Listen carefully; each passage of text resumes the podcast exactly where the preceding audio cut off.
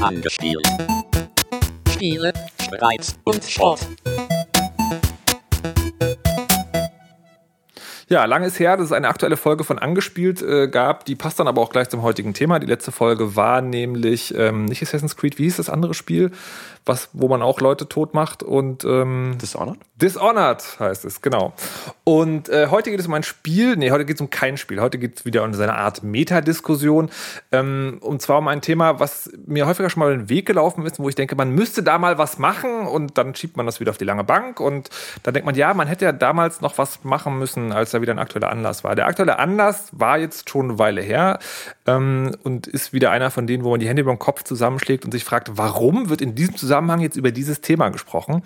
Ähm, es geht um den Amoklauf an der Sandy Hook Schule, wo unvermeidlich irgendwann gesagt wurde, ja, der böse Junge hat Computerspiele gespielt und die Gewalt in Computerspielen ist sowieso an allem schuld. Nicht etwa, dass der Zugang zu automatischen Waffen hatten oder so, sondern nein, es ist, äh, das muss irgendwas mit den Computerspielen zu tun haben. Ähm, und wir wollen jetzt nicht die NRA-Diskussion führen, also über die Waffenlobby, die jetzt ein eigenes Schießstandspiel rausgebracht haben, sondern ich möchte tatsächlich über Gewalt in Computerspielen reden. Nicht, weil ich glaube, dass das irgendwie was vordergründig zumindest miteinander zu tun hat, sondern weil ich finde, dass es eine Diskussion ist, die sehr schwarz-weiß geführt wird. Also an der, auf der einen Seite gibt es halt immer die Leute, die sagen, Gewalt in Computerspielen, das sind alles kranke Menschen, die das machen. Und auf der anderen Seite halt die Computerspiele, die sagen so, nein, Köpfe von jemand runterschießen ist voll normal und ihr habt noch keine Ahnung. Und das würde ich heute gerne ein bisschen äh, aufklären. Habe dafür äh, Leute gefunden, die ähm, ja also zu dieser Gruppe der irren Killerspieler auch gehören. Zum einen Dennis Kogel, hallo und guten Abend. Hallo, guten Abend. Zum anderen der Mann, der jetzt tatsächlich der aktuelle Anlass ist, dass es heute diesen Podcast gibt. Der hat nämlich einen Artikel geschrieben, wo ich gedachte, so, und den ziehe ich mir jetzt vors Mikrofon und dann machen wir endlich mal einen Podcast darüber. Das ist Renner Siegel. Hallo und guten Abend. Hallo, guten Abend. So, der, der, Dennis Kogel kennt man vielleicht, der war schon bei Angespielt dabei, der schreibt bei Superlevel, der ist auch bei Indie-Fresse und so. Rainer Siegel kennt man vielleicht nicht so doll. Stell dich doch mal bitte kurz vor, wer bist du, was machst du und was hast du mit Computerspielen zu tun? Oh, ähm, mit Computerspielen habe ich schon sehr lange was zu tun. Äh, drüber schreiben ähm, tue ich seit ungefähr sechs oder sieben Jahren inzwischen. Ja, also im richtigen Leben bin ich im Verlagswesen, allerdings äh, nicht hundertprozentig nur als Journalist, sondern auch in der Produktion.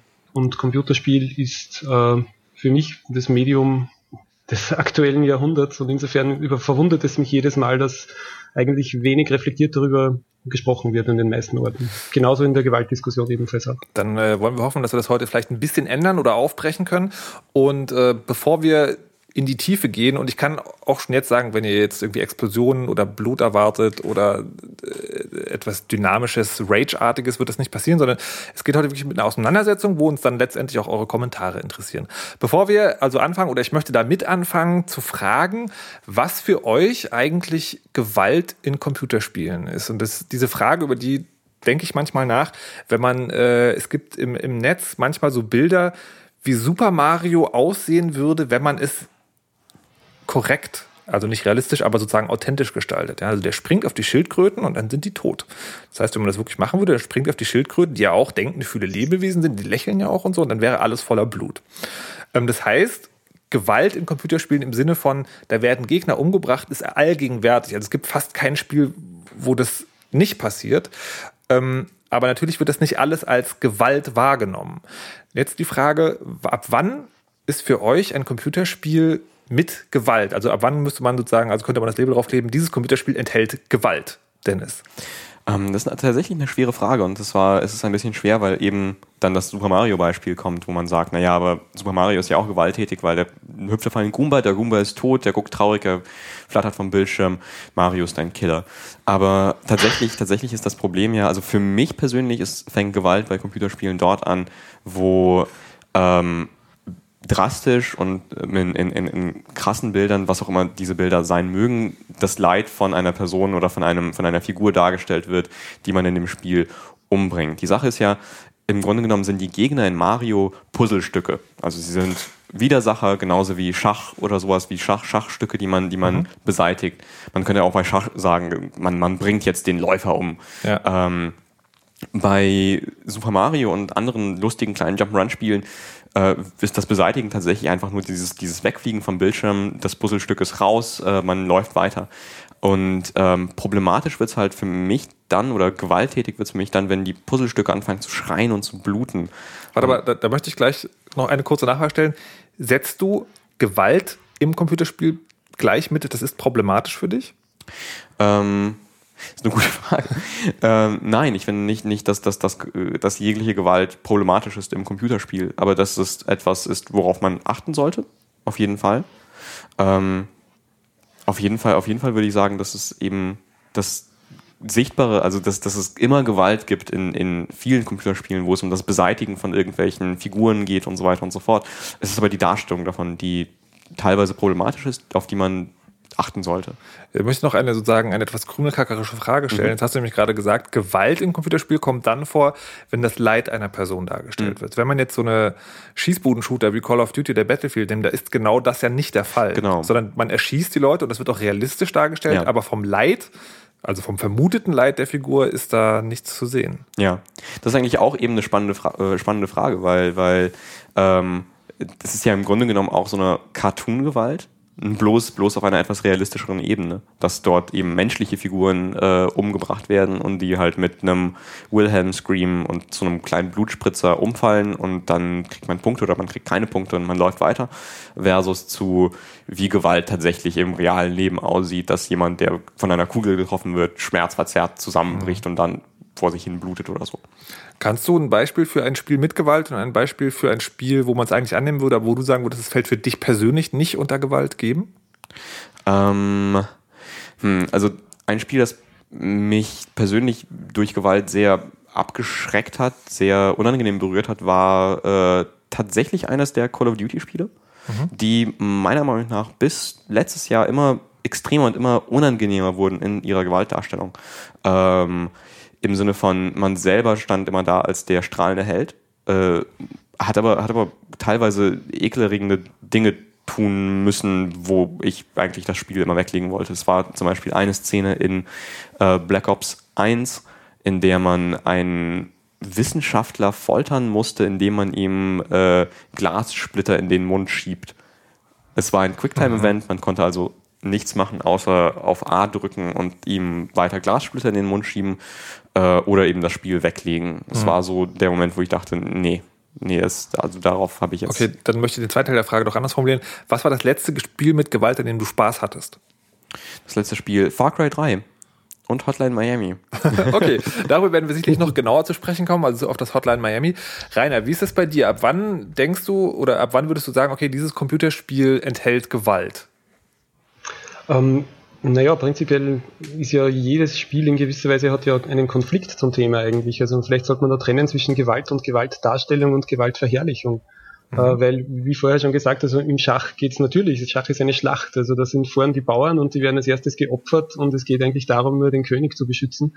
Ähm, das ist ein Konflikt, das ist eigentlich symbolische Gewalt, aber es gibt keine Gewaltdarstellung und auch keine Gewaltverherrlichung. Mhm. Ähm, für mich wird es dann schwierig oder halt problematisch, wenn also äh, die dargestellte Gewalt erstens verherrlicht wird in dem Sinn, dass sie halt also, äh, dass sie Selbstzweck ist in gewisser Weise, also dass eben wieder das Beispiel vorher von Black Ops, dass also eine Folterszene drinnen vorkommt, die eigentlich ja wenig spielerischen Wert hat und also auch vom Narrativen her ja, es ist also eigentlich nur ein Aufputz, um das ganze Produkt irgendwie äh, für eine gewisse Zielgruppe interessanter zu machen. Und ich meine, diese Zielgruppe gibt es ja nicht nur bei Spielen. Also wenn man ins Kino schaut oder in andere Medien, also Gewalt ist faszinierend und findet halt ihr Publikum. Ähm, für mich ist die Grenze im Computerspiel dann überschritten, wenn es oder äh, laufend einfach Gewalt als einzige Möglichkeit irgendwie angeboten wird und wenn diese Gewalt also auch alternativlos gezeigt wird. Also das Quicktime-Event ist vielleicht ein super Beispiel dafür sogar, weil man kann ja wirklich nichts anderes machen. Das ist ebenfalls bei Modern Warfare 2 war ja ebenfalls diese Szene, diese berühmte No Russian, dieser Flughafen-Level, wo man als Spieler tatsächlich gezwungen war, äh, da diesen Flughafen in einem Amoklauf mehr oder weniger leer zu schießen. Man konnte nichts anderes tun, man war gezwungen und die Ausrede von Infinity Ward war ja damals, man konnte diese Szene skippen. Also das sind für mich die Bereiche, wo so Gewalt als reiner Schauwert und als Selbstzweck irgendwie eigentlich, da wird es unangenehm für mich persönlich. Was ich jetzt spannend finde, ist, dass das eigentlich gar nicht mein Ziel war. Also, weil die Frage, die ihr jetzt gerade beide beantwortet habt, ist ja, ab wann ist ein Spiel zu Gewalt verherrlichend? Und ich wollte tatsächlich eigentlich erstmal nur wissen, ab wann ist, enthält ein Spiel Gewalt? Also sagen erstmal unabhängig davon, dass äh, äh, ob das jetzt sozusagen gut oder schlecht ist oder ob das Spaß macht oder nicht Spaß macht. Das zeigt aber schon sehr gut, wie ja, wie festgefahren eigentlich die Diskussion ist, dass man sozusagen, dass man sofort, wenn die Frage kommt, man die, die, den, den, ja, den angenommenen Vorwurf der Gesellschaft, der halt sozusagen mitschwingt, gleich damit, äh, damit rein, rein verarbeitet. Ähm, ihr habt jetzt schon von Negativbeispielen gesprochen. Gibt es ein Spiel oder eine Szene aus einem Spiel, an die ihr euch erinnert, wo euch Gewalt nachdrücklich beeinflusst hat oder beeindruckt oder nachdenklich gemacht hat, also wo das sozusagen tatsächlich ein, ein, ein Spielerlebnis war, ähm, in welcher Situation auch immer. Ich als ich habe tatsächlich eigentlich kein gutes Beispiel dafür. Ich habe nur eine Sache, die, die mir sehr wirklich also eindrücklich in Erinnerung geblieben ist. Und das ist der erste Call of Duty-Teil, der im Zweiten Weltkrieg spielte. Und äh, da geht's auch um die Eroberung Stalingrads. Und da ist man als russischer Soldat, glaube ich, wird man auf so ein Schiff geschickt und da, äh, da bekommt jeder Dritte eine Waffe. Und man ist halt einer von denen, die keine Waffe bekommen, muss dann sagen, übers Schlachtfeld krauchen und sich da erstmal eine suchen. Und weil das für die damaligen Verhältnisse aber super realistisch war, enthielt diese kurze Szene für mich total den, den, den, den, den Schrecken des Krieges in einer, ja, in einem ganz kurzen Moment. Und das fand ich sehr, sehr beeindruckend. Und es hätte natürlich nicht funktioniert, wenn während des Restes des Spiels die Gewalt nicht so quasi realistisch dargestellt worden wäre. Also wenn da irgendwie die Leute einfach nur umfallen und einschlafen, wenn man sie schießt, dann wäre dieser Moment natürlich überhaupt gar nicht schrecklich gewesen. Aber so hat es halt richtig gut transportiert. Interessanterweise für mich war das dann auch so, dass ich dachte, das ist da genau der Moment, wo für mich die Grenze total klar wird, warum ich zumindest für mich persönlich nicht sagen kann, dass, äh, dass, dass die Gewalt virtuell ist. Ich kann es zwar nacherleben und es löst was in mir aus, aber ich bin halt sozusagen auch in dem Moment ganz bewusst vor dem Monitor und nicht in der Situation selber oder nehme mir das zum Beispiel. Hattet ihr so, so Momente, wo ihr sagtet, das war ein, ein gewaltiger Moment? Muahaha. Rainer, hattest du sowas? Ähm, ja, eigentlich interessanterweise aus einer ähnlichen Zeit wie dein Beispiel. Das war das, ich glaube, das war das erste Medal of Honor sogar, äh, das ebenfalls im, im Zweiten Weltkrieg spielt. Und ähm, da gibt's ja diese äh, Normandie-Sequenz und die bezieht sich ja extrem stark auf äh, Saving Private Ryan. Ähm, es ist wirklich eine ausweglose Situation. Man landet da in diesem ähm, Landungsboot und man muss sofort in Deckung gehen und man stirbt wirklich tausend Tode. Und ähm, was mich beeindruckt hat, war also diese Unmittelbarkeit eigentlich, die halt im First-Person-Shooter besonders gegeben ist. Und man hatte tatsächlich damals versucht, irgendwie ähm, diese Eingangssequenz von Saving Private Ryan, die ja zu Recht sehr berühmt ist, wo eben auch diese Landung gezeigt wird, die so ins Spielerische zu übersetzen. Also man hat sie wirklich als ähm, als, als kleines Rädchen, nicht als Held, sondern eigentlich als, als Opfer von, von, von diesem wahnwitzigen Angriff da auf die, auf die Normandie irgendwie gesehen. Äh, das ist vielleicht ein interessantes Beispiel, wo eben auch, wo die Gewalt gegen einen selbst gerichtet ist eigentlich. Also wo man in dem Sinn gar nicht selbst irgendwie die Gewalt anwendet. Äh, zu zum Zweiteren, also wo man die Gewalt selbst anwendet und also eigentlich davon irgendwie nicht nur fasziniert wie normalerweise oder gedankenlos damit umgeht, sondern wo man wirklich selbst abgestoßen ist von der eigenen Gewalt. Da wären, finde ich, schon die aktuellen Beispiele eben Hotline Miami, das das sehr clever macht eigentlich, mit einer sehr abstrahierten äh, Hintergrundebene und trotzdem auch Spec Ops The Line. Also letztes Jahr, Spec Ops The Line hat eigentlich sehr viel da richtig gemacht und hat auch versucht, da einiges vorzuzeigen. Äh, auch nicht nur was so reale Gewalt im Krieg oder ähnliches betrifft, sondern auch was den Umgang mit Gewalt im Spiel tatsächlich betrifft. Also es ist eigentlich ein ganz normaler Deckungsshooter und man wird aber eigentlich trotzdem dazu gebracht, über das, was man da eigentlich die ganze Zeit macht, irgendwie ein bisschen anders nachzudenken als in anderen Spielen. Also das wären so die drei Beispiele, die mir da einfallen würden.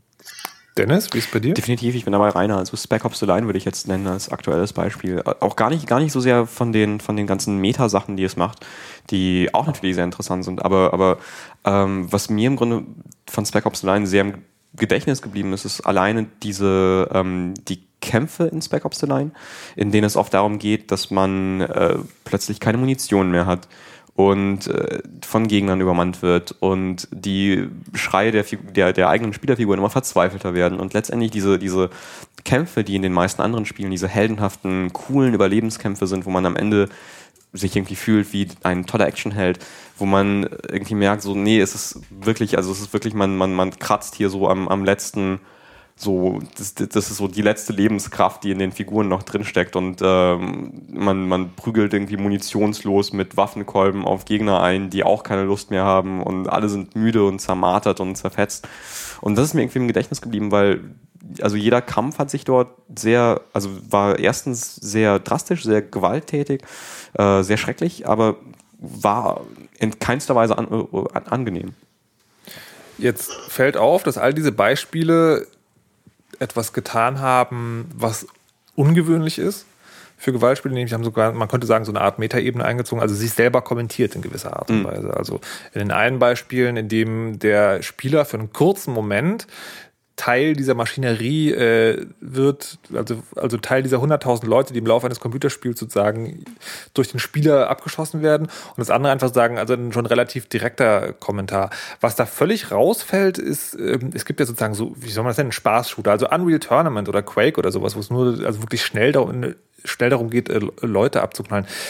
Müssen Spiele also sagen jetzt als verpflichtendes Element oder sollten Spiele als verpflichtendes Element, die Gewalt beinhalten, ähm, einen Kommentar auf sich selbst mitbringen? Muss das quasi sein? Ich, ich weiß hm. es nicht. Es ist auf jeden Fall etwas, das, das, das in mehr und mehr Spielen ähm, tatsächlich auftaucht. Ich würde irgendwie sogar so weit gehen und sagen, von den aktuellen Shootern, von aktuellen Spielen, die Gewaltelemente enthalten, äh, die Gewaltdarstellung enthalten, gibt es kaum eins, das, äh, das nicht irgendwie kommentiert. Ähm, was, was mir neulich aufgefallen ist, witzigerweise, ist ähm, Borderlands 2, was ja ein lustiger Spaß-Shooter ist mit Rollenspielelementen, wo man Helden spielt, die durch die Gegend ziehen und Banditen abmurksen und ihr Zeug klauen und Waffen aufleveln und so und sich selber aufleveln. Ähm, ganz am Anfang des Spiels äh, läuft man mit dem niedlichen Roboter Claptrap mit und ähm, man schießt auf Banditen ein und äh, Claptrap äh, sagt, oh nein, merkst du denn, warum, warum habt ihr das getan? Diese Banditen, sie hatten Familien und dann Kinder und ach, ich mache nur Spaß. Es ist, es ist voll okay, die zu erschießen. Ähm, was, was ich ganz, ganz, ganz unterhaltsam finde, weil ähm, das dieses, dieses Meta-Ding schon irgendwie eine, eine Ebene weiterdreht. Also es, es kommentiert schon auf diese Kommentarkultur im Shooter, dass man unbedingt darauf eingehen muss, dass es eigentlich komisch ist, dass hier Gewalt stattfindet und dass das äh, dort auf, auf menschliche Figuren geschossen wird, die schreiend und blutend zusammenbrechen. Und dann ploppt ein Level-Up auf. Hm, naja, das steht ja wirklich die Frage dahinter, ähm, ob Gewalt keinen Spaß machen darf. Hm. Rainer, was hältst du davon? Ähm, natürlich macht Gewalt Spaß. Also es geht natürlich darum, ähm, es ist ja jetzt keine reale Gewalt. Das ist ja immer der Punkt. Also die Gewalt, insofern glaube ich auch, was ich vorher gesagt habe, dass die, das gibt eine Begriffsverwirrung eigentlich, weil in einem Computerspiel gibt es in Wirklichkeit keine tatsächliche Gewalt, weil wir klicken auf eine Maus, wir drücken auf ein, auf ein Joypad. Das ist keine Gewalt, das ist ein Geschicklichkeitstest. Hm. Äh, es gibt Gewaltdarstellung. Ob jetzt irgendwie, wenn ich auf die Maus drücke, irgendwo ein Kopf in tausend Einzelteile inklusive Gehirnmasse explodiert oder ein Goomba irgendwie platt am Boden liegt, das sind zwei verschiedene Sachen. Äh, tatsächliche Gewalt im Computerspiel anzuwenden, nicht einmal in einem Multiplayer-Shooter, also nicht einmal in Team Fortress oder in, oder in Unreal Tournament wird tatsächliche Gewalt angewandt, das ist in Wirklichkeit Fangenspiel. Es geht eigentlich nur um die Darstellung. Warum ist diese Darstellung so gewalttätig? Was macht diese Gewalt, diese dargestellte eigentlich so interessant und ist es eigentlich notwendig? Eben Team Fortress zum Beispiel ist ein grandioser Team-Shooter, der es garantiert in, in seinem Gebiet mit, mit den anderen Military-Shootern leicht aufnimmt ist allerdings Cartoon-Gewalt. Also die Gewalt ist weg. Die Gewaltdarstellung ist eigentlich ein zusätzliches Element, was das Ganze dann auch so brisant macht. Also ob Computerspiele tatsächlich überhaupt mit dem Begriff Gewalt in Verbindung zu bringen sind, als Spiele selbst. Also das bezweifle ich eigentlich, weil es ist ein eigentlich, es ist eigentlich eine Beschäftigung mit einem Geschicklichkeitstest trotzdem nach wie vor. Es findet keine reale Gewalt statt im Computerspiel, würde ich mal festhalten wollen.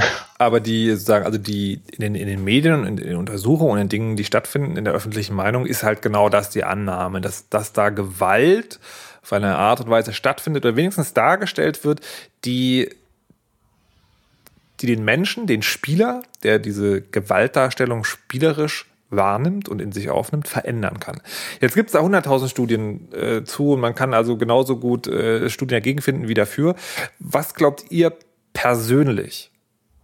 Beeinflusst das Spielen von gewaltverherrlichenden Spielen, also auch die, die ihr jetzt als unangenehm bezeichnen würde. Beeinflussen die den Menschen in der negativen oder möglicherweise auch positiven Art und Weise? Ähm, wenn ich darauf antworten darf, ja. das erste vielleicht ich glaube schon. Also ich glaube, dass ähm, man schon desensibilisiert werden kann gegenüber Gewaltdarstellung. Also nicht gegenüber der realen Gewalt in dem Sinn.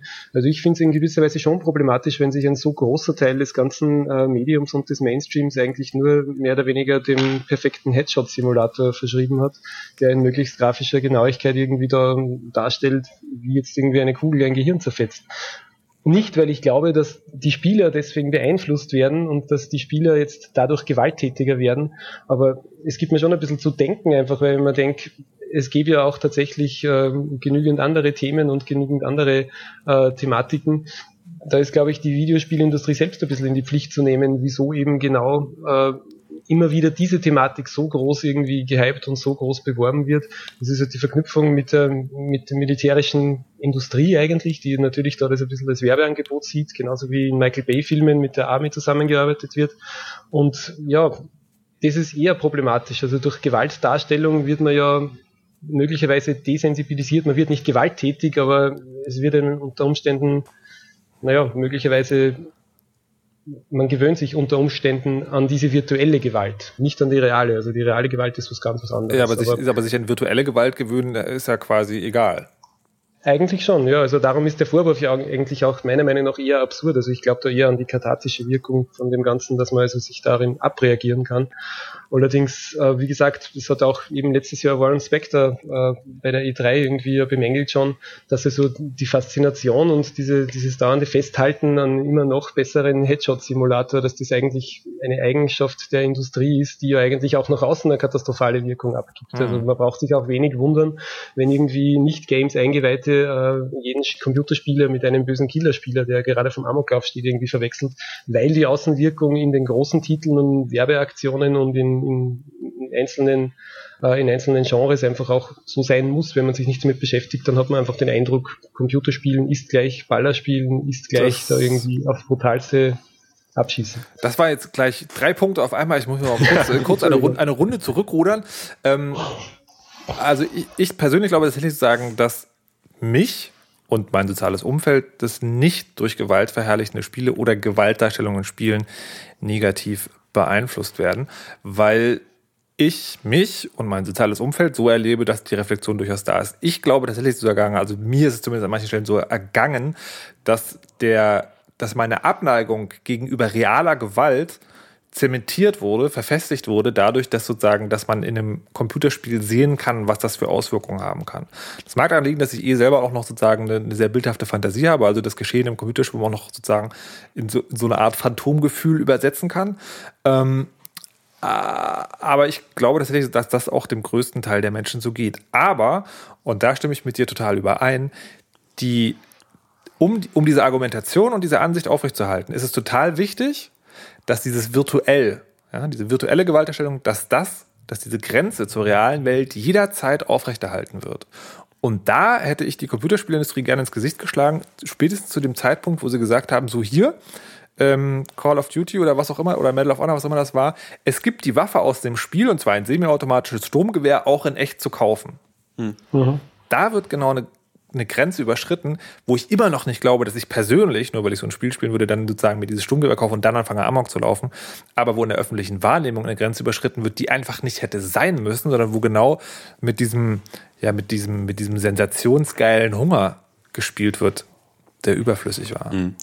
Also was, was, was ich, ähm, was ich sehe, ist, ich meine, es gibt, es gibt tatsächlich diese, diese ganzen Studien, man kann es äh, sehr gut nachlesen auf einem Artikel bei Kotaku, den Jason Schreier geschrieben hat, der hat das zusammengefasst, was es so für Studien gibt für Auswirkungen von Gewalt. Es gibt tatsächlich Studien, die belegen, ja, es gibt äh, eine direkte Auswirkung von gewalttätigen Spielen auf Gewaltbereitschaft und es gibt auch Studien, die dagegen halten und sagen, es gibt diesen Link nicht. Was es gibt, was ich finde, ist, ähm, aber ein, trotzdem eine sehr, sehr krasse Konzentration von großen Spiele-Publishern auf Gewalt als, ähm, naja, als Werbeinstrument. Mhm. Man muss sich ja äh, ein, ein, einmal anschauen, eben diese ganzen äh, Claims von wegen, dass äh, die, der nächste Call of Duty, der nächste Medal of Honor, äh, dass die noch realistischer werden und so weiter und so fort, was eigentlich Quatsch ist, weil Äh, mich spricht zum Beispiel so etwas wie Bulletstorm an, was Markus hasst. Ähm, dass ein lustiges, ein, ein lustiges, äh, überzeichnetes, wahnsinniges Cartoonspiel ist, wo man Leute in Kakteen treten darf und Raketen in Hintern klappen und so. Und das äh, ist für mich irgendwie so ein Punkt, das ist überzeichnete Cartoon-Gewalt, die irgendwie so Splatterfilm-mäßig ist, aber halt auf eine lustige, dämliche Art und Weise es hat, hat, nichts damit zu tun, dass es eine realistische Darstellung ist oder da, darauf zielt, irgendwie einen Realismus oder eine echte Waffe zu modellieren. Ähm, aber tatsächlich finde ich es sehr verstörend, dass dann, dass dann immer mehr Werbung gemacht wird mit, hey, guck mal an, dieses neue Spiel, das hat noch mehr Gewalt als der Vorgänger. Zum Beispiel bei der Werbung für Dead Space. Äh, da gab es diese wunderschöne Electronic Arts Werbekampagne, wo man ähm, Mütter oder sowas. Also man hat gesagt, diese, also, was waren so Frauen um die 40, dann hat man die äh, gefilmt, sie vor diesen, äh, sie vor einen Monitor gesetzt mit äh, Dead, Dead, Space und äh, dann gefilmt, wie sie sagen, oh nein, oh Gott, nein, da wird einer zerfetzt, oh Gott, nein, das ist ja schrecklich. Und dann ist das so, das Spiel, das deine Mutter nicht will, dass du es spielst. Und es ist so, aha, genau.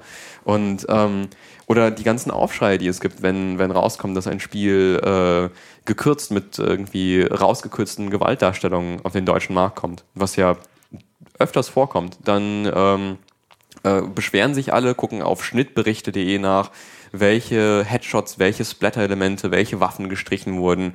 Oh nein, man kann Zombies nicht mehr in Brand stecken und, und, und so weiter und so fort.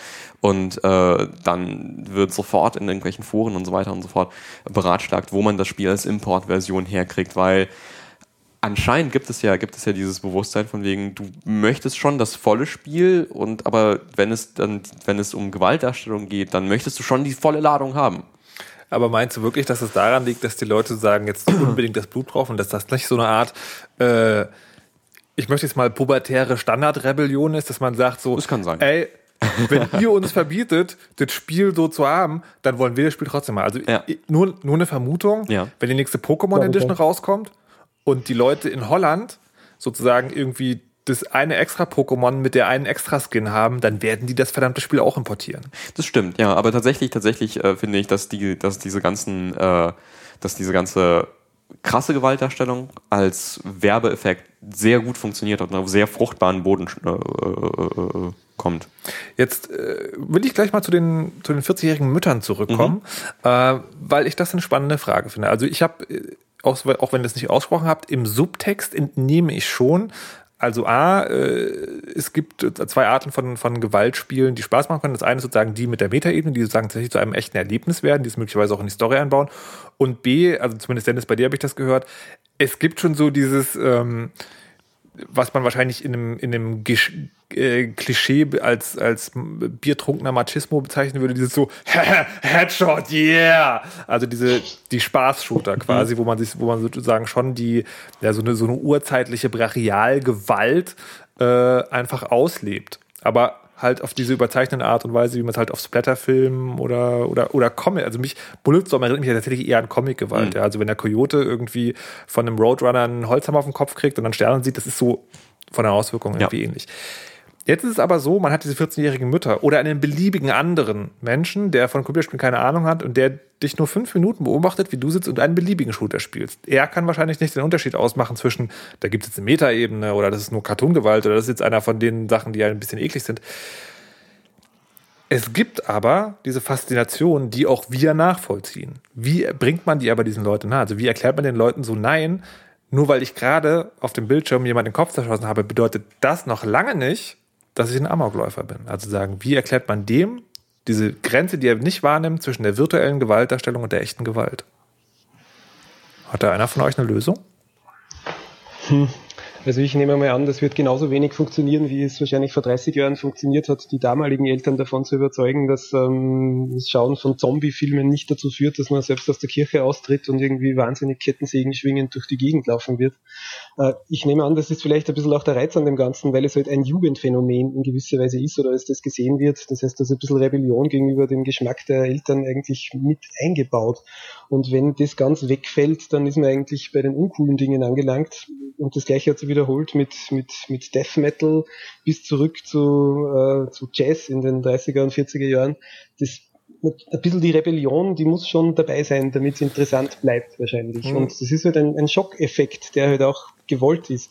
Was mich daran irgendwie ein bisschen immer irritiert ist, dass gleichzeitig äh, diese Spiele ja, die das eben ganz auf die Spitze treiben, dass die ab 18 beworben werden, also dass die eigentlich Menschen unter 18 gar nicht kaufen dürfen, aber dann eigentlich inhaltlich und thematisch und auch vom Rest irgendwie und auch von dieser übertriebenen Gewalterstellung eigentlich so meist oder oft so platt sind, dass in Wirklichkeit ja nur 13 bis 15-Jährige eigentlich so richtig Spaß dran haben können. Also da gibt's, äh, das ist eigentlich ein Widerspruch. Da gibt's, äh, gibt's äh, ging neulich sozusagen durch die ganzen Mem-Seiten äh, so ein schönes Bild, wo, wo äh, so eine, so eine also Mini-Tabelle, so irgendwie eigentlich geplante Zielgruppe und da war halt irgendwie so ein 20-Jähriger drauf, tatsächlich spielende Zielgruppe, da war ein 13-Jähriger drauf und das war halt Call of Duty. Und dann dasselbe nochmal für Pokémon, so eigentlich geplante Zielgruppe, der 13-Jährige, aber die Leute, die es eigentlich spielen, sind dann halt doch die 20-Jährigen. Das ist, äh, ist in der Tat ein bisschen albern. Wenn wir das jetzt schon festgestellt haben, glaubt ihr denn, dass ein Verbot von Gewaltverherrlichung sinnvoll ist oder, oder diese Einschränkung über Altersstufen? ist das sozusagen der, also der, der Computerspielindustrie scheint ja der selbstregulativ zu fehlen, sondern ne, solange rohes Fleisch und Blut irgendwie geil auf die Verkaufszahlen wirken, wird das auch gemacht. Ähm, wir erinnern hier an ein Torso. Ähm, sollte das irgendwie eingeschränkt werden? Ich glaube, eingeschränkt werden sollte es, sollte es nicht. Ich meine, es ist ja, ähm, es ist ja Sache der, der, der, der Entwickler, Sache der, der einzelnen Game Designer, die entscheiden, ich möchte jetzt ein Shooter-Spiel machen, wo alles explodiert und Blut und so.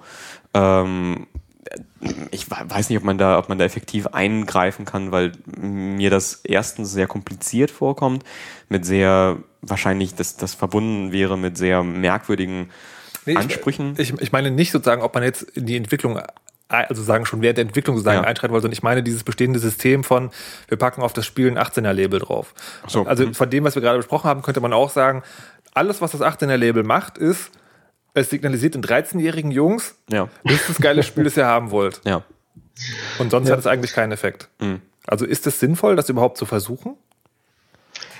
Es ist eine Frage der Eltern eigentlich. Also wenn das ist eigentlich ja nur ein Ersatz dafür, dass die Eltern sich mit diesem Medium wenig beschäftigen. Also das ist quasi so das gute Gewissen zum Kaufen. Wenn ich äh, mein Kind äh, mit Spielen eindecke, dann zumindest mit einem, wo eine staatliche Stelle gesagt hat, okay, das ist jetzt für diese Altersgruppe geeignet. Dass natürlich trotzdem diese Spiele. Ah, ah, ah, ich glaube schon. Ich warte, meine, in Österreich ist es ja wieder ein bisschen anders. Es gibt so, ja keine okay. Indizierung in Österreich. ja, okay.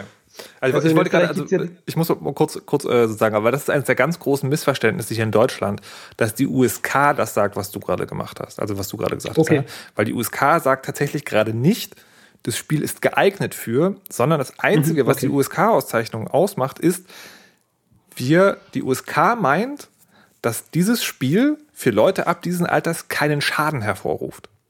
Mhm. Das ist alles. Allerdings, das war jetzt nicht nur ein Missverständnis von meiner Seite, weil das weiß ich schon, aber ich glaube, die Eltern haben dieses Missverständnis. Ja. Also ja, die, die, sagen halt einfach, okay, da steht drauf ähm, ab 16, das heißt, für meinen Zehnjährigen wird das wahrscheinlich irgendwie noch nicht geeignet sein. Ja.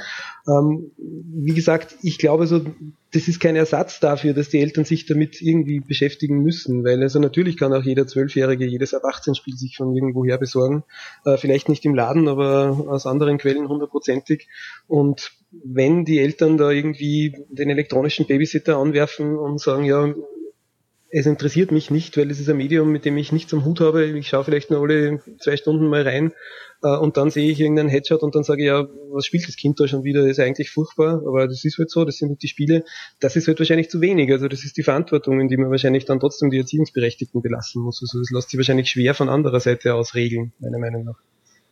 Aber äh, was ist jetzt mit dem bestehenden Alters, Alterseinrichtungssystem? Sollte man die dann beibehalten oder einfach ganz aufgeben? Als Orientierungshilfe finde ich es prinzipiell nicht schlecht eigentlich. Hm. Wieso nicht? Da ist ja in Österreich habt ihr, glaube ich, auch PEGI-Markierungen, oder? Genau, ja. Es ist eigentlich alles ähnlich, also es ist alles gleich, außer eben, dass es bei uns diese berühmte Indizierung nicht gibt. Also bei uns gibt es wirklich in jedem GameStop und in jedem anderen Geschäft also alles mit dem großen Sticker Band in Germany und Uncut und in Deutschland indiziert. Und also das Ausmaß an Amokläufen in Österreich ist auch nicht so gewaltig irgendwie, dass man irgendwie das mit dem in Zusammenhang bringen könnte. Also ich glaube eigentlich, dass das eigentlich keinen also da gibt es keinen Zusammenhang, meiner Meinung nach, um den kurz mal vorzugreifen. Na, ja. Also tatsächlich äh, finde ich, gibt es einen wichtigen Unterschied zwischen PG und USK weil die PEGI meiner Meinung nach tatsächlich eher auf Eignung guckt. und nicht so sehr auf Schadensverminderung. Also es gibt so ganz abstruse Fälle, da, da werden in Deutschland, ähm, ich glaube, so rundenbasierte Strategiespiele sind ein sehr gutes Beispiel dafür. Da, die, sind, äh, die sind in Deutschland oftmals ab 12 oder 6 freigegeben, so. Also wenn die so Comic-Charakter haben, einfach weil es da keine Gewalt gibt, also keine Gewaltdarstellung. Ähm, sind natürlich völlig ungeeignet für Sechsjährige.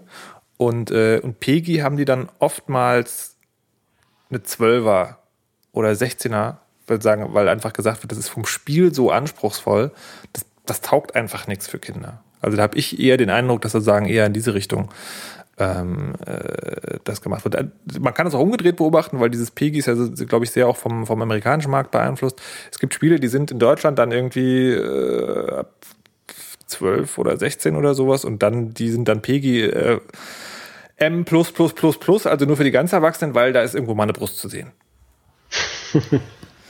Also tatsächlich finde ich, da könnte man dann nochmal äh, was, ja, was Neues vielleicht entwickeln. Ja, das Ding ist ja, dass, dass eben, dass diese ganzen, dass diese ganzen äh, staatlichen Kontrollsachen, alles, was die, was die machen, ist ja wirklich Spiele nur, also nur attraktiver machen. Mhm. Irgendwo, also noch den, noch den, den, den Reiz des Verbotenen irgendwo draufklatschen mit Band in Germany und so und und, und es ist, äh, es ist M++++, weil es gibt eine Brust, oh mein Gott, ich will die Brust sehen.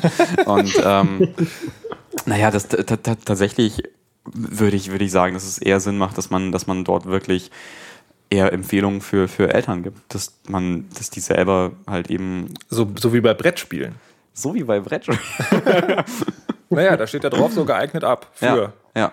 Ja. Vielleicht keine schlechte naja, das Idee. Ding ist, das Ding ist ja, das, das, ein, ein Ladenverkäufer, äh, ein, ein, ein Typ, der, der dir im Laden das Call of Duty das Neue nicht gibt, weil du, weil du 16 bist und nicht 18. Ich meine, erstens verhindert er nicht, dass du dann irgendwie doch an das Spiel rankommst, indem du einfach deinen großen Bruder fragst, eine große Schwester, einen Freund oder sowas. Würde ich niemals machen. und, und, und, und zweitens, und zweitens, das ist ja wirklich keine, kein, es ist ja nicht die Erziehungspflicht. Also der, der Ladenverkäufer im GameStop ist ja nicht der äh, Spielererziehungsbeauftragte. Insofern muss es vielleicht eher. Ja, das ist, das ist aber fast schon wieder ein Argument für die Alterskennzeichnung, mhm. weil du sagst, der, der Verkäufer ist jetzt auch nicht der, der Typ, der es weiß, dann kann man sagen, ja gut, dann geben wir ihm halt das Label an die Hand, damit er es ja. halt wissen kann. Schwierig, schwierig. Ähm, ich weiß nicht, also wir haben hier noch so ein Thema in der, in, der, in, der, in der Vorbereitungsliste zu stehen, wo ich nicht genau sicher bin, ob das wirklich jetzt an dieser Stelle gehört. Ich sage jetzt einfach mal das Stichwort, vielleicht fällt euch dazu was ein, Torso nochmal. Hat, hat Torso was mit Gewaltverherrlichung zu tun oder ist das eigentlich aus, aus der anderen Art und Weise schlecht? Das passt sogar ganz sehr gut dazu. Haben ja gerade von der Brust gesprochen, die da irgendwie vorkommt. Also da kommen ja zwei äh, ganz heikle Themen zusammen, weil also dieser berühmte Torso, von dem wir jetzt gerade reden, das ist ja diese, diese Statue, die ja da bei einer Special Edition von Dead Islands dabei war, und zwar der Torso einer Bikini bekleideten äh, Frau, also wo Kopf und, und Hände und, und Beine abgehackt sind.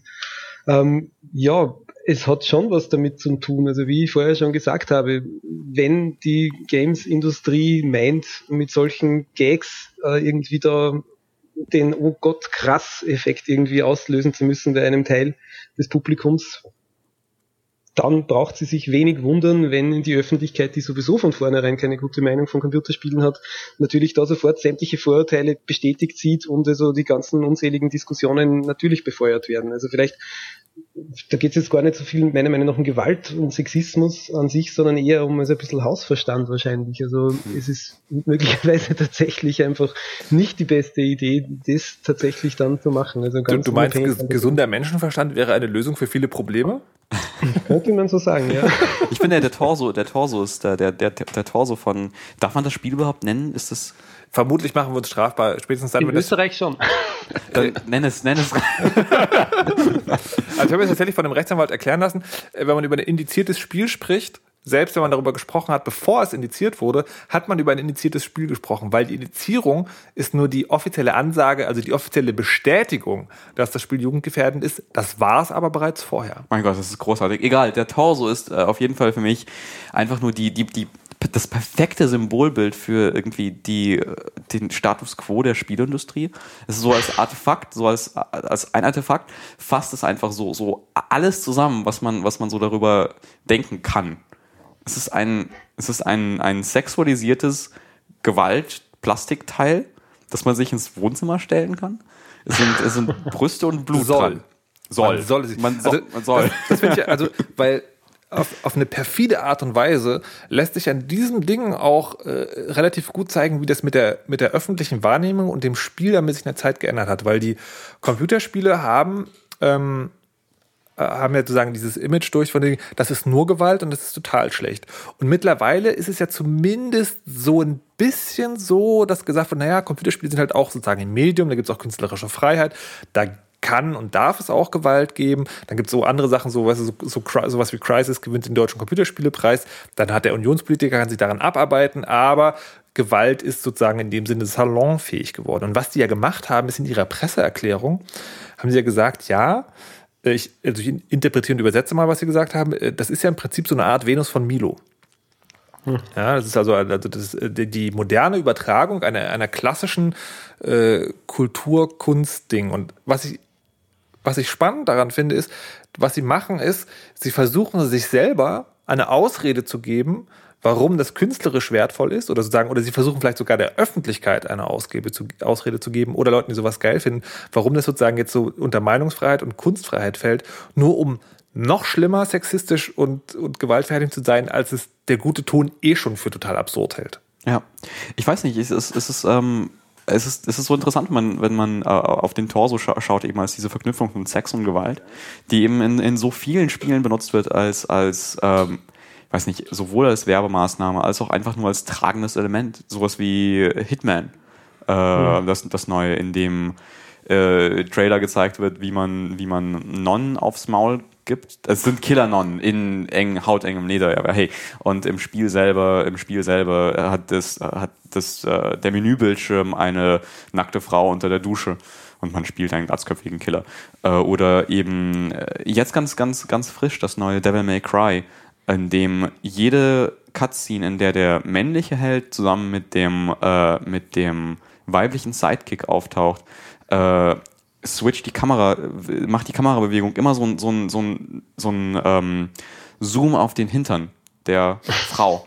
Und es ist jetzt, es ist jetzt, es ist jetzt nicht einmal, nicht, nicht einmal ein, ein äh, so ein, ähm, na, wie heißt das, das, ähm, das, das Volleyballspiel, das japanische, das Prügelspiel. Dead or, Dead or Alive. Dead or Alive, Dead or Alive genau. Mhm. Es ist nicht mal ein, ein, äh, ein Videospiel, Frauenhintern, auf denen man irgendwie besonders viel ähm, viel Detail verschwendet hat.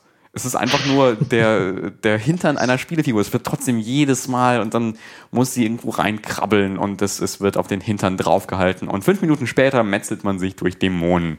Und es ist halt, ich weiß nicht, es ist halt äh, irgendwie dieser, dieser komische Trott, in dem, in dem viele Videospielentwickler leider feststecken, dass man unbedingt Gewalt drin haben muss, die irgendwie krass ist und wo alles explodiert und Gedärme fliegen und so. Und man braucht aber unbedingt auch nackte Frauen drin. Und ich finde, diese, das, der, der Torso ist einfach nur das perfekte Schaubild dafür. Ich bin mir nicht ganz sicher, ob das ein Missverständnis ist äh, bezüglich der Zielgruppe. Also ob jetzt, jetzt tatsächlich es so ist, dass die ähm, Marketing und PR annimmt einfach, das ist unsere Zielgruppe, also eben diese berühmten ähm, sex-starved, blood-crazed äh, Males, die der Chris mhm. Liegman nach der E3 irgendwie da als Zielpublikum als Missverständnis gesehen hat. Also ob das ein Missverständnis ist oder ob es wirklich so deprimierend ist. Also ich bin mir nicht ganz sicher. Also es wird ja immer gesagt, das Medium ist in der Mitte der Gesellschaft angekommen, es spielen so viele Frauen inzwischen, es spielen ganz andere Menschen als noch vor zehn Jahren. Ja, wenn das so ist, dann ist natürlich diese Werbung, die in, in, die falsche Richtung geht, weil sie ja wahrscheinlich jede, wahrscheinlich jede Frau da irgendwie zumindest peinlich berührt, wenn die total entsetzt irgendwie abwenden wird. Ja, oder auch jeder Mensch, der irgendwie ein gewisses, einen gewissen Geschmackssinn oder ähnliches hat. Ich wollte gerade sagen, ich hoffe, dass nicht nur Frauen davon angemeldet Natürlich sind. nicht nur, ja. Aber ich bin mir nie ganz sicher, ob da ich jetzt irgendwie so optimistisch bin und mir denke, ja, das, das kann nur daneben gehen, weil die Spieler sind ja intelligenter als diese doofe, dumpfbackige Werbung da irgendwie, die sie ansprechen soll.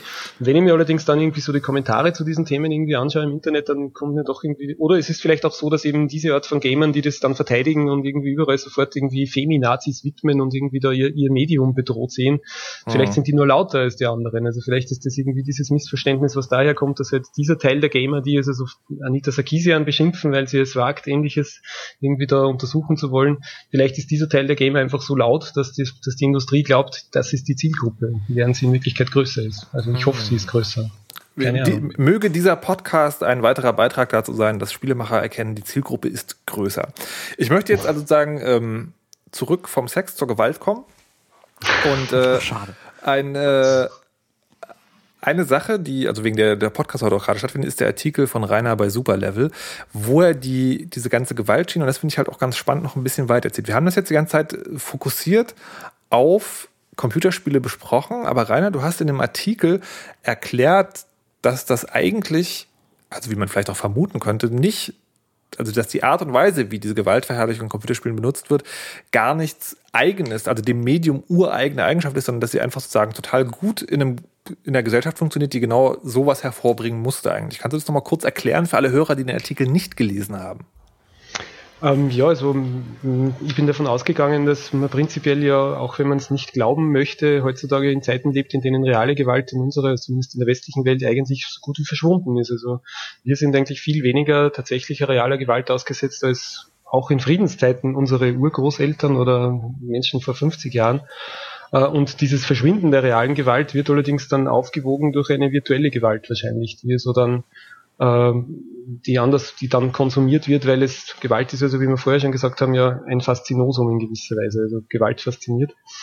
Äh, Und die Gewalt ist halt nicht mehr real vorhanden, aber das heißt nicht, dass wir in einer gewaltfreien Gesellschaft leben. Also ich glaube eigentlich, dass also Konflikt und Wettkampf und das Überwinden des anderen im, in der Marktwirtschaft, äh, in der Schulkarriere, in allen möglichen Lebensläufen, das ist ein zugrunde liegender Bestandteil unserer Gesellschaft. Also dieses Wort von der Hochleistungsgesellschaft, äh, das erzeugt natürlich nicht nur irgendwie die, äh, die, die frohen Gewinner, die also mit dieser Hochleistungsgesellschaft mit Schritt halten, sondern es erzeugt natürlich automatisch auch immer mehr Verlierer in dieser gesamten Entwicklung.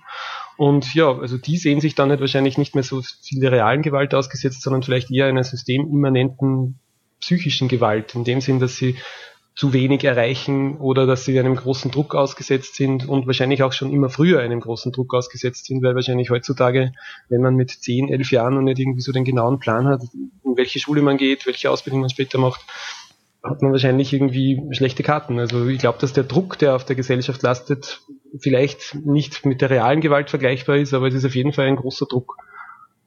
Und äh, dieser Druck wird unter Umständen, also wenn diese Katharsis-Theorie bei Computerspielen irgendwie ernst zu nehmen ist, und das glaube ich schon, der wird unter Umständen durch die Computerspielwelten halt ein bisschen weggenommen, weil im Computerspiel, das ist eine Welt, die ist für mich selbst da, da bin ich irgendwie, da habe ich Aktionsgewalt, was ich un unter Umständen im realen Leben nicht habe. Also weniger reale Gewalt, dafür mehr virtuelle Gewalt. Aber hat das sozusagen, ist das dann sozusagen beschränkt auf Computerspielen oder ist, ist die virtuelle Gewalt auch die Gewalt, also die in Massenmedien stattfindet, weil zumindest für uns ist die ja virtuell. Also selbst wenn wir in der Tagesschau irgendwie zum wiederholten Mal Kriegsbilder sowas sehen, für uns ist das ja virtuell. Hängt das irgendwie zusammen? Äh, Auf jeden Fall. Also ich denke mir schon, dass also eben gerade deshalb, weil also so wenig reale Gewalt stattfindet, äh, machen die Medien auch um, um jeden Gewaltfall heute wahrscheinlich irgendwie, das, das verkauft sich einfach natürlich auch besser. Also wenn heutzutage ein Amokläufer, wobei ich ja den Begriff Amoklauf da ein bisschen kritisch sehe, vielleicht sollte man von erweiterten Selbstmord sprechen eher.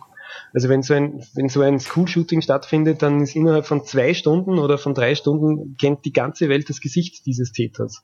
Und das ist eigentlich ja das, was, was, was diese Menschen wahrscheinlich auch damit bezwecken. Also das sind meistens, also wenn man es jetzt irgendwie so querschnittsmäßig betrachtet, das sind Verlierer des Systems, die also keinen anderen Ausweg mehr sehen, um zu dieser Anerkennung zu kommen, indem sie also irgendwie eine Tat vollbringen, die sie dann auf die Titelseiten sämtlicher Zeitungen des ganzen Planeten bringen.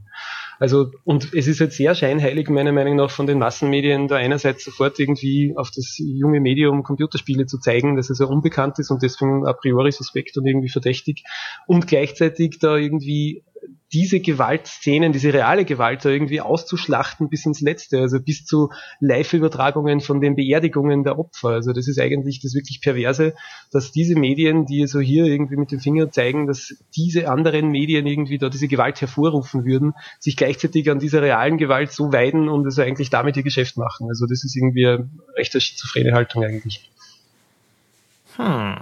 Ja, wobei ich muss, ich muss sagen, also ähm, ich bin da voll bei Rainer, ähm, bei, dem, bei dem Ganzen, dass äh, Videospiele in gewisser Weise ausdrücken, bestimmte gesellschaftliche, gesellschaftliche Dynamiken und sowas ausdrücken. Ähm, bei der Katharsis bin ich mir tatsächlich sehr, sehr unsicher. Also ich würde. Ich bin mir ebenfalls nicht ganz sicher, ob es ja. wirklich zutrifft. Das ist ja. halt eine Interpretation des ja. Ganzen. Es klingt so ein bisschen danach, so von wegen, es gibt eine, eine äh, Masse an Call of Duty und Medal of Honor spielenden, spielenden Jugendlichen und wenn man ihnen das wegnimmt, dann dann werden die Messer gewetzt und so ein bisschen. ähm, so von wegen, dass, dass Videospiele das äh, der einzige, der einzige Schutzwall ist, der die, der die überfettete Gesellschaft äh, schützt okay, vor den, vor sowas den Wilden. nicht gemeint.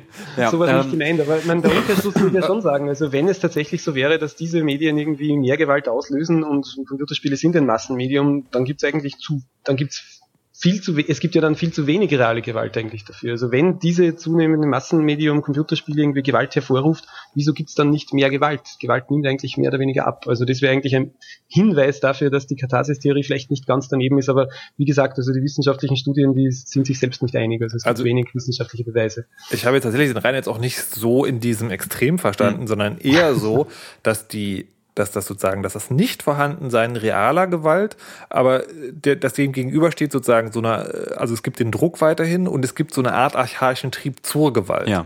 Und da die mhm. sozusagen nicht durchs Reale ausgelebt wird, wird sie halt in einem anderen Feld ausgelebt. Das muss halt nicht heißen, dass wenn dieses Feld wegfällt, dass dann sofort das wieder in die reale Welt umschwappt. Das kann sich ja möglicherweise auch in einem anderen Medium ja. ausdrücken. Also dann spiele ich halt nicht mehr Call of Duty, sondern gucke mir Armeen der Finsternis 1 bis 40.000 an. Ja. Ähm, oder, oder irgendwas, oder, Back, oder Backkuchen halt sozusagen. Also ich ja. glaube schon, die, die, die, und, oder, oder Schlage Schnitzel. Also das ist das, äh, dass es das schon, schon irgendwie geht.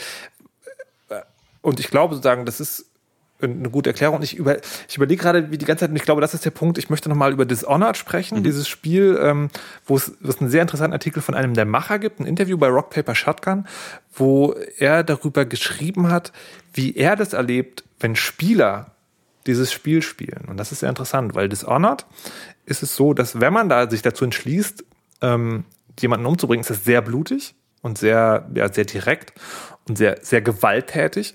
Ähm, und der Macher hat aber interessanterweise beschrieben, dass, dass es sehr eindrücklich ist zu sehen, wie es ist, wenn Spieler sich da durchschlachten.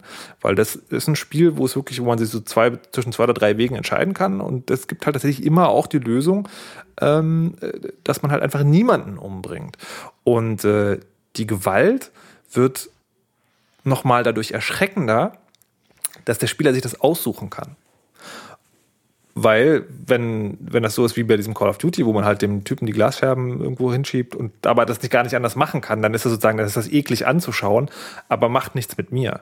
Bei Dishonored ist es so, man entscheidet sich selber dafür. Und da kann ich schon so einen kathartischen Moment, also so, so, einen, so einen angenehmen virtuellen, einen reellen Grusel, aber der durch virtuelle Gewalt ausgelöst wird, das kann ich mir da schon eher nachvollziehen, weil man sich als Spieler bewusst dafür entscheidet, der Gewalt zu frönen wie gesagt, der virtuellen Gewalt, aber da kann ich mir schon vorstellen, dass das so, ja, diese, diese Katharsis-Wirkung tatsächlich hat. Ja, bei Dishonored finde ich es finde ich eigentlich sehr spannend, weil ähm, Dishonored ist ja ein, ein, ein Spiel, das im Spannungsfeld existiert zwischen wende ich Gewalt an oder wende ich Gewalt nicht an und es ist ein durchaus, naja, ein ganz interessantes Spiel, weil es alle, alle Methoden, die es dir in die Hand gibt, die Level zu lösen und ans Ende des, des, des, des äh, Spiels zu kommen, alle, alle Methoden, die man dazu bekommt, alle Ausrüstung, alle Fähigkeiten, zielen eigentlich darauf ab, dass man ähm, Feinde umbringt und das auf möglichst brutale Art und Weise. Man beschwört Rattenschwärme, die Feinde in Stücke reißen, man äh, manipuliert Schutzfelder, so dass Feinde geblitzdingst werden.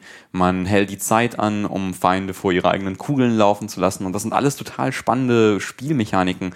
Ähm, das Spiel gewaltlos durchzuspielen, dazu braucht man eigentlich nur die Duckentaste, um geduckt und langsam und schleichend zu laufen und diesen Teleportspruch, um äh, von Vorsprung zu Vorsprung zu huschen. Und das Spiel hält dir eben diese gewalttätigen Methoden vor also es, es, es äh, wackelt mit ihnen wie, wie die Karotte und so und du, du möchtest es irgendwie ausprobieren und das ganze äh, Spiel zieht ja darauf ab, dass du, äh, um der gute Corvo, der gute Held im Spiel zu sein, der sagt Nein zu diesen, zu diesen ganzen mächtigen Superfähigkeiten, gegen die alle Feinde im Spiel nicht gewachsen sind und äh, bringt einfach niemanden um. Und das ist ganz interessant, dass äh, wo Dishonored meiner Meinung nach total äh, fehlschlägt in, diesem, in dieser Sache, ist einfach, dass das alles Niedermetzeln macht einfach weitaus mehr Spaß. Das ist einfach äh, das Feedback, das Feedback von, von, dem, von dem Gegner in Stücke hacken in Dishonored ist so zehntausendmal besser, direkter und interessanter. Und die Systeme, naja, die man dazu benutzt. Für dich. Für mich.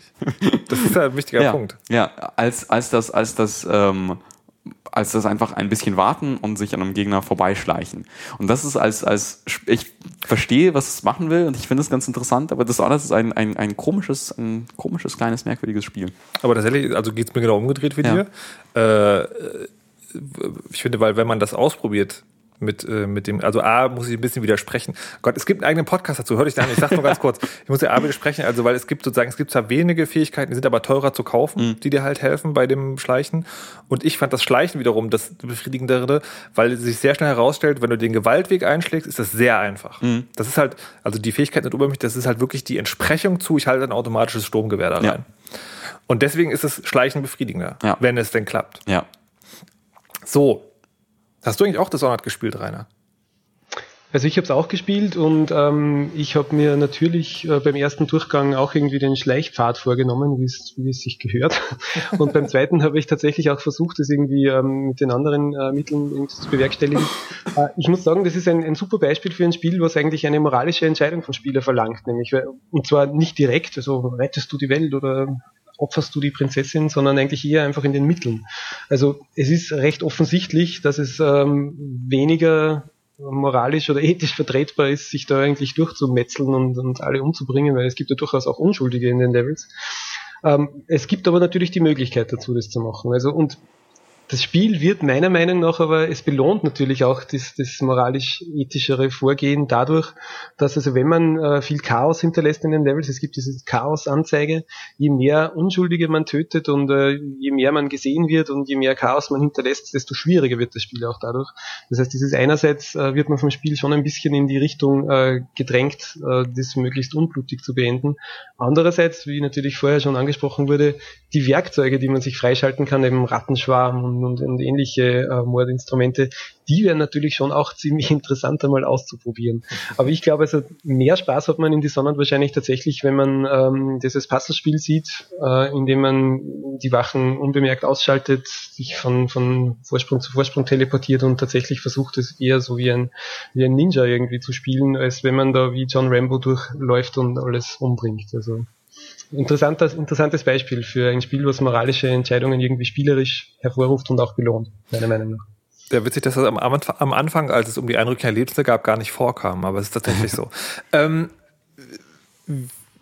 ich finde, wir haben jetzt in der letzten Stunde sehr gut gezeigt, dass man auch über Gewalt reden kann, ohne gleich Schaum vom Mund zu haben. äh, ohne gewalttätig zu sein, würde jetzt, wenn ihr nichts dagegen habt, auch äh, langsam dem Ende entgegenkommen und würde aber gerne noch eine Sache machen, die mich sozusagen, ich weiß nicht, ob das jetzt zu, zu kitschig ist, aber so eine, so eine Art Appell an die verschiedenen Parteien. Ähm, was ja schon ein bisschen durchklang, ist äh, die, die Spieleindustrie selber. Lohnt es da zu appellieren oder würdet ihr euch wieder besseren Wissens wünschen, dass da nicht so reißerisch mit Gewalt umgegangen wird? Definitiv. Ähm, Rainer hat es ja schon angesprochen, die Kritik von Warren Spector an der letzten E3. Das war völlig extrem, es war völlig wahnsinnig. Es wurden Trailer gezeigt, wo junge Menschen dazu jubeln sollten und die meisten Trailer waren äh, hatten praktisch ein, ein, ein Staccato von Schrotflinten, Schrotflintenschüssen in weiche, weiche Monsterköpfe und so weiter und so fort. Also, dass eben Gewalt als ein und alles dargestellt wird, was Spiele machen können, während Spiele so viel mehr machen können äh, und so viel interessantere Erfahrungen bieten können als äh, einer Figur mit der Schrotflinte den Kopf und so. Hm. Rainer? Ja, ich sehe das ganz genauso. Also vorhin mein Argument ist jetzt gar nicht dieses, dass dadurch irgendwie die Jugend verroht, sondern eigentlich ist es einfach wahnsinnig langweilig. Also Call of Duty 15, Black Ops 7, ähm, es ist einfach immer dasselbe. Es ist natürlich da eine Cash-Cow, die gemolken wird bis zum Umfallen. Die muss natürlich, nachdem es keine neuen Tricks gibt, die diese Cash-Cow beherrscht, muss also da einfach immer die Gewaltschraube nach oben gedreht werden, um da irgendwie noch Reaktionen hervorzurufen. Das ist langweilig.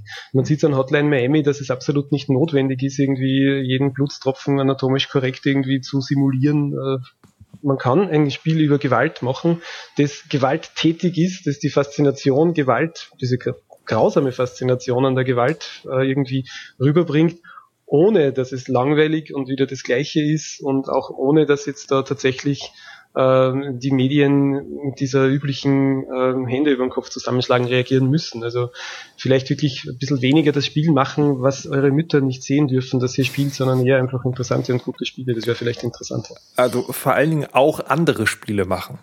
Genau. Wie ist es denn mit den Medien, die du gerade erwähnt hast? Was, äh, was, was würden wir uns von denen wünschen? Mit wem? Mit, was, was mit den Medien, äh, die du gerade erwähnt hast? Was würdest du dir von denen wünschen? Von den Massenmedien, naja, ja. würde man eigentlich wünschen, dass sie so, äh, die das Medium Spiele, also äh, auch außerhalb dieser Headshot-Pornografie irgendwie wahrgenommen wird, weil es ist natürlich auch extrem ungerecht, irgendwie, dass Computerspiele nur auf diese paar Titel reduziert werden, in denen das tatsächlich irgendwie da problematisch vorkommt. Das ist ein riesengroßes, weites Feld. Sogar wir drei, nehme ich einmal an, wir beschäftigen uns recht viel damit, aber sogar wir drei haben riesengroße weiße Flecken auf der Landkarte des Gamings, in die wir nie kommen. Also es ist von außen betrachtet von außen, von massenmedialer Sicht von außen betrachtet, ist Computerspielen halt ja, anderen Leuten ins Gesicht schießen. Von innen ist es halt einfach ein riesiges, wahnsinnig äh, diverses, großes Feld. Es wäre vielleicht super, wenn also die großen Medien da ein bisschen so diese Vorurteile ablegen könnten und unter Umständen einmal das Ganze ist das betrachten, was es ist, nämlich mehr als nur irgendwie Gewaltpornografie. Die gibt's auch und die ist halt sicher sehr verkaufsfördernd, aber das ist halt wirklich nur 0,1 Prozent wahrscheinlich. Wir können ja sozusagen, also Dennis und ich äh, zumindest beitragen, weil wir arbeiten ja bei den Massenmedien, äh, bei Radiosendern. Mhm. Mal schauen, was da noch so geht. Aber Dennis, was würdest du dir von den Kollegen wünschen? Ähm, ja, ähnlich was, was äh, Rainer sagt. Es gibt aber etwas, was ich mir von den, von den äh, Spielenden wünschen würde. Dazu wollte ich gleich noch kommen, aber ja, dann du sozusagen, du wolltest nicht. Äh, du Nö, ich wollte da eigentlich nichts noch hinzufügen. Ich okay. finde, Rainer hat das ganz gut. Alles klar. Was Rainer sagt also, Was Rainer okay, sagt. die Spielenden. Die Spielenden. Ja, äh, da ist es eigentlich eigentlich so, dass äh, ähm, Tom Bissell hat mal diesen diesen wundervollen Satz gesagt, äh, dass äh, Spiele eigentlich Puzzle sind, aber warum möchten wir, dass unsere Puzzleteile schreien und bluten? Und ich finde, diese Frage sollte man sich einfach stellen. Äh, man sollte nicht, nicht irgendwie mit Scheuklappen rumlaufen und sagen so, ey, äh, wenn in dem Spiel geschossen wird und so, dann dann möchte ich das auf keinen Fall anfassen, weil dann könnte man Sachen verpassen wie Spec Ops The Line, wie, wie Hotline Miami, wo das durchaus in Frage gestellt wird. Oder halt auch wie Bulletstorm. Oder halt auch wie Bulletstorm. ähm, gleichzeitig, gleichzeitig sollte man eben auch nicht äh, denken, dass, dass, dass Gewalt das ein und alles ist, was Spiele ausmacht, dass man vielleicht, äh, wenn man, wenn man ein gewalttätiges Spiel vorgesetzt bekommt, indem man, indem man per A-Knopf äh, Glasscherben in den Mund einer Figur stopft, dass man vielleicht da sich den, den Gedanken macht, so ja, muss das, muss das sein? Ist das, ist das wirklich so toll? Braucht es das wirklich? Ist das, wird das Spiel dadurch interessanter, dass ich hier Glasscherben in die in Körperöffnungen von Leuten stecke? Ist es, macht das so viel Sinn? Hm. Hm. Ja, also ein bisschen, äh, wie soll man sagen, es, oft endet man bei solchen äh, Diskussionen an der Stelle, wo man sagt, so ein bisschen reflektierterer Umgang mit dem ganzen Scheiß wäre schon ganz in Ordnung, Jungs. Ähm, das ist tatsächlich auch das, was, was ich wirklich, äh, also allen Parteien sagen würde. Es ist tatsächlich so, und das ist mir jetzt erst also das war mir schon sagen schon theoretisch klar und das habe ich auch schon mal gehört, aber durch das, was Rainer gesagt hat, jetzt so klar geworden dass man schon von den Medien mal erwarten könnte, so Leute, diese, diese, diese, diese extreme Boykotthaltung, die ihr bei Computerspielen so super hinkriegt, wenn ihr die bei der Berichterstattung über Amokläufe äh, mal an den Tag legen würde, einfach zu sagen, so nein, wir berichten da nicht drüber. Also nicht Oder gar wir berichten nicht, weil, weil persönlich nicht. darüber. Wir bieten halt nicht mehr diese Bühne. Es geht ja, ja. irgendwie da um den persönlichen Ruhm dieser einzelnen Person. Also das Gesicht von Anders Breivik kennt jeder. Also der hat das eigentlich nicht verdient, meiner Meinung nach, ja. genauso wie die anderen Iren. Und äh, dass man das sagt und dass man B natürlich auch, wie es dir gerade gefallen ist, dass man Computerspiele, dass man natürlich, nur damit das nicht verstanden wird, wenn ein Computerspiel eine schlechte Ballerorgie ist, die gewaltverherrlichend ist, dann kann man das natürlich sagen, wenn man das Ganze rezensiert.